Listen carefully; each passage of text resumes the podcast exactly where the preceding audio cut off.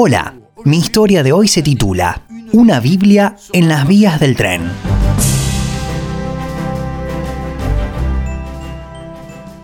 Unos cuantos soldados deambulaban por los pasillos de un tren, atacando a los viajeros con bromas pesadas. En uno de los compartimentos, un joven soldado leía tranquilamente su Biblia. ¿Qué estás leyendo?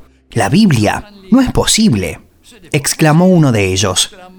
Esto no es un libro para ti. Eso es bueno solamente para tirarlo por la ventana. Dicho y hecho, le arrancó la Biblia de sus manos y la arrojó por la ventana. Un mes más tarde, nuestro amigo recibió por correo su Biblia y una carta. La Biblia había sido encontrada por un ferroviario, y como estaba escrito el nombre y la dirección del dueño, este pudo enviársela por correo. Pero esto no es lo más importante. La carta explicaba cómo el que había encontrado la Biblia había leído muchas páginas y hallado la paz interior para sí. Esto confirma la palabra de Dios que dijo al profeta, así será mi palabra que sale de mi boca, no volverá a mí vacía, y será prosperada en aquello para lo que la envié.